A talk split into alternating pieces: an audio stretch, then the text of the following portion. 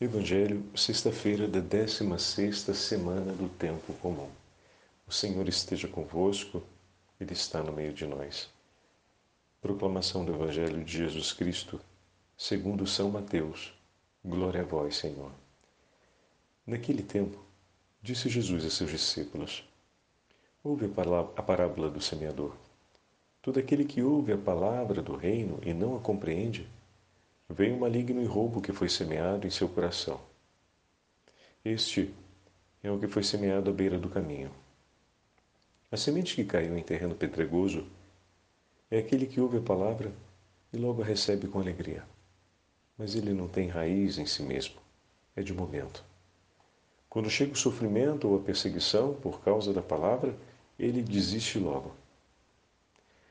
A semente que caiu no meio dos espinhos é aquele que ouve a palavra, mas as preocupações do mundo e a ilusão da riqueza sufocam a palavra e ele não dá fruto. A semente que caiu em terra boa é aquele que ouve a palavra e a compreende. Este produz fruto, um dá cem, outro sessenta, outro trinta. Palavra da salvação. Glória a vós, Senhor. Sexta-feira da 16 semana do Tempo Comum, em nome do Pai, do Filho e do Espírito Santo. Amém. Queridos irmãos e irmãs, a Santa Liturgia hoje nos entrega o trecho do 13º capítulo do Evangelho de São Mateus, em que Jesus explica a parábola a respeito da semente que é lançada na terra. Já tivemos a oportunidade de meditar um pouco mais esse Santo Evangelho no domingo precedente. Agora, a Santa Liturgia vai nos entregando ele parte a parte para aprofundarmos o conhecimento daquela verdade que o Senhor nos entrega ao longo desse texto. Algo é importante termos claro que a semente é a palavra de Deus. A terra, ou o contexto que envolve a semente, é o coração do homem. Uma coisa importante é que o semeador lança semente por todas as partes. Ele não é inconsequente em relação à semente. Ele é generoso e bom. A semente ela vai lançada. Algumas podem cair à beira do caminho e terminam não encontrando a terra. Mas o Senhor ele é tão abundante o Senhor ele é tão bom que a semente caída na beira da terra, que vai ser a imagem daqueles que não acolhem a palavra de Deus e o maligno vem como os pássaros do céu e levam embora a semente, nos traz a certeza de que não vai faltar semente para toda a terra. Não é que aquelas que caem à beira do caminho são aquelas que faltam para a terra boa. Na parábola, todas as porções recebem semente, o que significa dizer que o semeador semeará por todas as partes, por todos os lugares. Ele passa semeado. Todo aquele que não compreende a palavra de Deus, o que não a acolhe, vem o inimigo e a leva embora, porque ele não quer que a palavra de Deus chegue até a terra. Porém, é preciso que essa terra, como vai dizer Santo Agostinho, esteja preparada. É preciso que essa terra não seja apenas uma terra de qualidade, mas não seja uma terra sufocada pelas pedras e pelos espinhos. Percebem? As pedras e os espinhos são alheios à terra, mas eles estão na terra. A terra pode ser até boa, porém, o que acontece é que se essa terra não é cuidada e permanece cheia de pedras e de espinhos, a semente não vai conseguir frutificar. Ela germina, ou seja, ela se desenvolve, mas ela logo encerra esse desenvolvimento. O terreno pedregoso, o vigésimo versículo, é aquele que ouve a palavra, a recebe com alegria, mas não tem raiz. Porque o terreno está saturado de pedras. O terreno, com isso, se torna hostil à presença da semente, porque aquelas pedras vão ocupar um lugar e vão tornar esse terreno muito raso, não vão permitir que ele dê à planta o que ela precisa. Então, quando chegam os sofrimentos, as perseguições por causa da palavra, ele desiste. O que faz o nosso coração se tornar raso? O que muitas vezes no nosso coração é tão apreciado por nós que não permite que a palavra de Deus crie raízes. É importante pensarmos nisso, porque a pedra impede que cresça cresçam as raízes, os espinhos impedem que cresçam a planta. Não sei se vocês percebem essa distinção. A planta que não consegue se estabelecer é a planta que não consegue se desenvolver. O que ocupa o nosso coração de tal forma, com os nossos interesses, com a nossa vontade, que a perseguição e o sofrimento que vem colocar à prova, né, como o vento e a chuva forte, colocam à prova a plantinha, e a plantinha que tiver a raiz firme, a raiz profunda, vai conseguir sobreviver às intempéries do tempo. Seja uma chuva que arraste uma parte da terra, seja o sol forte ou o vento forte sobre elas, vai conseguir suportar. Agora, a terra que está saturada de pedras, ela não consegue permitir que a plantinha desenvolva uma raiz profunda. Um coração saturado de expectativas, um coração cheio de vontades, um coração ocupado por muitos interesses, pode começar a ver na palavra de Deus uma hostilidade ou uma limitação para botar em prática todos esses interesses, toda essa vontade, toda essa orientação própria. De maneira que, quando as perseguições começam e o sofrimento começa, a alegria por abraçar a palavra diminui. Um coração que ama profundamente é um coração que se alegra sempre. Lembrem dos discípulos. No início fugiram, depois se alegravam por serem perseguidos em nome do Senhor. Não porque o sofrimento ganhou um outro significado na vida deles. Isso foi consequência. Seguir Cristo ganhou uma certa profundidade que fez o significado do sofrimento mudar. Então, o significado do sofrimento mudou porque mudou na sua vida o significado de seguir Cristo. Quando a fé ilumina os seus corações e eles testemunham a ressurreição, recebem o Espírito Santo e abraçam incondicionalmente tudo aquilo que o Senhor pede a eles, ou seja, abraçam incondicionalmente cumprir o mandato do Senhor, e viver por ele, pronto, o sofrimento muda de figura. Enquanto talvez ambicionassem o reino, um posto de prestígio, como vimos esses dias, na figura na festa de São Tiago, o coração fosse ainda cheio de pedras. O prestígio, a segurança, a ambição pelo sucesso, pela posição no reino, quando tudo isso começa a se esvaziar, quando todas essas pedras que ocupam o espaço vão sendo retiradas, aquela terra vai se tornando arejada e começa a permitir que as raízes da planta, as raízes da palavra, possam ir mais profundamente. Hoje é dia de pedirmos ao Senhor para arrancar essas pedras.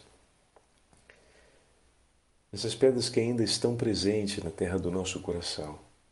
as nossas ambições, os nossos desejos, as nossas vaidades, as nossas satisfações, ou seja, aquilo que queremos para a nossa vida, aquilo que colocamos como sendo a nossa prioridade, para que a nossa prioridade e exclusiva prioridade seja fazer a vontade do Senhor.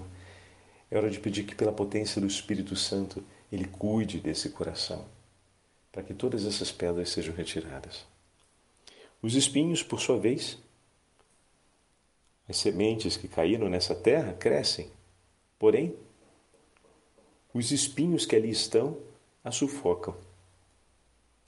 Bom, outras coisas vão estar presentes no nosso coração ao longo da nossa vida. O homem prudente, o homem que procura ser responsável pela sua vida, ele vai encontrar sim preocupações.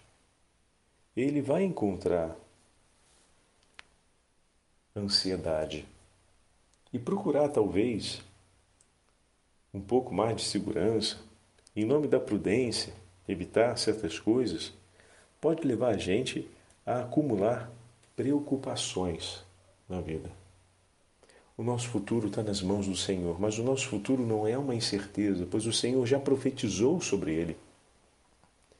Para onde estamos chamados aí o Senhor já profetizou sobre aquilo que Ele nos deu e sobre a obra que o Espírito Santo deve realizar em nós. Já nos profetizou sobre a morada eterna, já nos profetizou sobre a vida eterna. O que no teu futuro te preocupa? O que deve te preocupar está no hoje, a sua perseverança. Suplicar a graça de Deus e empenhar-te para perseverar naquilo que o teu Senhor manda, te entrega no chamado de vida que Ele te faz, hoje. Mas e as preocupações com o futuro? A gente diz que o futuro a Deus pertence, mas ele não é um completo desconhecido, porque o Senhor já declarou as promessas sobre isso. E o, quando você vai tomar mão dessas promessas para, elas, para que elas sejam consolação para o seu coração? No momento em que o coração se agita e as preocupações parecem crescer, a gente tem a resposta para elas. A gente tem o remédio para queimar esses espinheiros. A gente tem a tesoura para cortá-los fora e não permitir que eles venham sufocar a palavra de Deus dentro de nós. Porque a promessa do Senhor sobre o nosso futuro, sobre o nosso amanhã já foi entregue. Nos pertence. E a cada dia o Senhor renova no hoje as graças espirituais e os dons do Espírito Santo, a fim de que se confirme a cada dia aquilo que já foi declarado. E não apenas, mas para que a gente hoje possa, de fato, fazer aquilo que precisa ser feito, perseverar. Esse é o nosso compromisso. O sucesso e a declaração da vitória estão no nome do Senhor que fez o céu e a terra, que nos escolheu como parte de sua herança e nos entregou, pelo seu sangue preciosíssimo, o penhor da salvação. Ele que nos precedeu preparou uma morada para nós no céu e nos espera sentado à direita do Pai. Ele que permanecerá conosco até o fim dos tempos. Todas as promessas ele já nos entregou. Compete a nós perseverar. E a cada dia ele renova as graças do Espírito Santo para isso. Então é preciso lançarmos mão da palavra, das promessas do Senhor, para cortarmos os espinheiros quando eles começarem a crescer. Que eles apareçam faz parte da ansiedade faz parte da condição nossa, que muitas vezes aceitamos e olhamos para as preocupações desse tempo de uma maneira agitada. Mas também para isso o Senhor nos deu já os meios e os instrumentos necessários. Depois, a terra fecunda e a multiplicação das sementes, a quantidade de frutos que cada terra oferece, bom, isso a gente sabe, que depende tanto da forma como a semente vem nutrida da terra que ela encontra. Por isso, a cada dia que nós renovamos a graça dos sacramentos, a cada dia que nós renovamos o nosso ato de amor ao Senhor, a cada dia que renovamos os nossos compromissos penitenciais, cada dia que renovamos a nossa entrega nas mãos do Senhor, se renove em nós a vitalidade dessa terra, dessa terra bendita que o Senhor escolheu para si, para Sua palavra, que é o nosso coração. Santo Agostinho vai escrever assim em um de seus sermões, o sermão 101. A sementeira foi feita pelos apóstolos e pelos profetas, mas é o próprio Senhor que semeia. Era o próprio Senhor que estava presente neles, pois foi o próprio Senhor que fez a colheita. Porque sem Ele, eles não são nada, enquanto Ele, sem eles, permanece na sua perfeição. Com efeito, Ele disse isso. Sem mim nada podeis fazer. Semeando, pois, entre as nações, que disse Cristo a eles? Saiu o semeador, então, a semear. E no outro momento, os trabalhadores foram enviados à colheita. Neste, o semeador saiu a semear e não se queixa do trabalho. Com efeito, que importa que o grão de trigo caia à beira do caminho, sobre as pedras ou entre os espinhos? Se ele desanimasse, com estes lugares ingratos, não avançaria até a boa terra, não lançaria por todas as partes. Olha a imagem que ele usa, né? Ele vê que as sementes caem em algumas, alguns ambientes que não são bons e não desanima de continuar semeando. Essa é uma outra abordagem muito bonita, né? Sobre a perseverança e o amor de Deus por nós. Mesmo vendo aquilo que pode entristecer seu coração ou desanimar seu coração, não desiste de semear. Puxa vida, faz vir logo a vontade de poder ser terra boa. Senhor, eu não quero ser uma terra que desanime o Senhor. Eu quero ser a terra que acolhe a tua palavra, meu Senhor. Aí agora começa Santo Agostinho a dizer: É de nós que ele está a falar. Seremos esse caminho de pedras, esses espinhos? Queremos ser então a boa terra? Dispomos o nosso coração para produzir 30 vezes mais, 60, 100 vezes, mil vezes mais, talvez? 30 vezes, mil vezes, sempre trigo e apenas trigo. Não sejamos então o caminho onde a semente é pisada por quem passa e onde o inimigo a apanha. Nem as pedras, onde uma terra pouco profunda faz germinar rapidamente um grão que não consegue resistir ao calor do sol e às intempéries. Nunca mais os espinhos, as ambições deste mundo, o hábito de fazer mal às coisas, os vícios, porque isso nos sufoca e sufoca a palavra. Com efeito, haverá coisa pior que enviar, que aplicar esforços para uma vida que impede de chegar à vida? Coisa mais infeliz que escolher a vida para perder a vida? Coisa mais triste que temer a morte para sucumbir ao poder da morte? Irmãos, arranquemos os espinhos, preparemos o terreno, retiremos as pedras, recebamos a semente, aguentemos até a colheita, perseverando e aspiremos a ser arrecadados nos celeiros do Senhor. Bonito, né?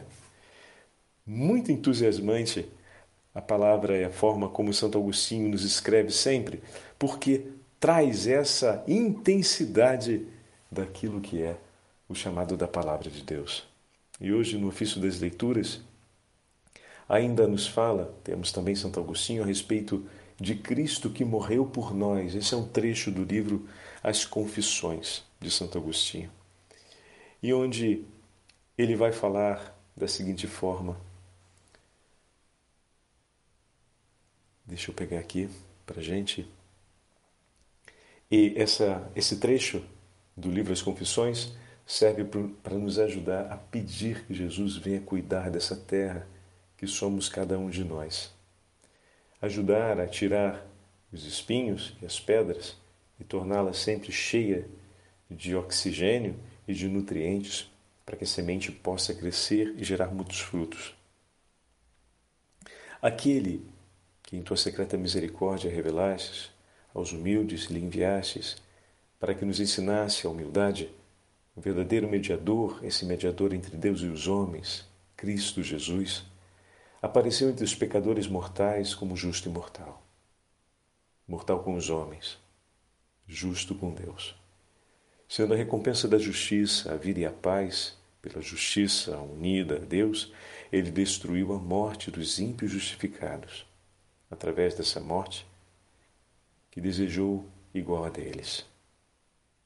Quanto nos amaste, bom Pai bom, que não poupastes teu Filho único, mas por nós, ímpios, ingratos, o entregaste. Como nos amaste, quando por nós ele não julgou rapina ser igual a ti, fez-se obediente até a morte e morte de cruz, ele, o único livre entre todos os que morreram com o poder de entregar sua vida e o poder de retomá-la nas mãos. Tudo ele fez por nós diante de ti, vitorioso e vítima. Vitorioso porque vítima, por nós, diante de ti, sacerdote, sacrifício, sacerdote porque sacrifício. Fazendo de nós servos, filhos para ti, nascendo de ti, a nós servindo. Com muita razão, minha grande esperança está nele, porque curarás todas as minhas fraquezas, por aquele que se assenta à tua direita e intercede por nós. De outro modo, eu des desesperaria. Pois são muitas e grandes as minhas fragilidades, as minhas fraquezas, são muitas e enormes. Porém, muito maior é o teu remédio, meu Senhor. Teríamos podido pensar que teu Verbo estava longe de unir-se aos homens e entregar-nos ao desespero, se ele não se tivesse feito carne e habitado entre nós. Apavorado com meus pecados e com o peso de minha miséria, eu revolvia no espírito e pensava em fugir para o deserto, mas me impedistes e me fortalecestes, dizendo-me: Para isto Cristo morreu por todos para que os que vivem não mais vivam para si, mas para aquele que por eles morreu. Agora, Senhor, eu lanço em ti meus cuidados para viver e considerarei as maravilhas da tua lei para seguir. Tu conheces minha ignorância e fragilidade. Ensina-me, cura-me, meu Senhor. O teu único em quem estão escondidos todos os tesouros da sabedoria e da ciência, me remiu por seu sangue preciosíssimo.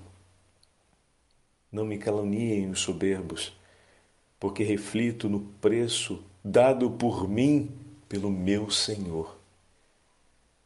Como bebo, distribuo, e pobre, desejo saturar-me dele entre aqueles que dele comem e são saciados por ele.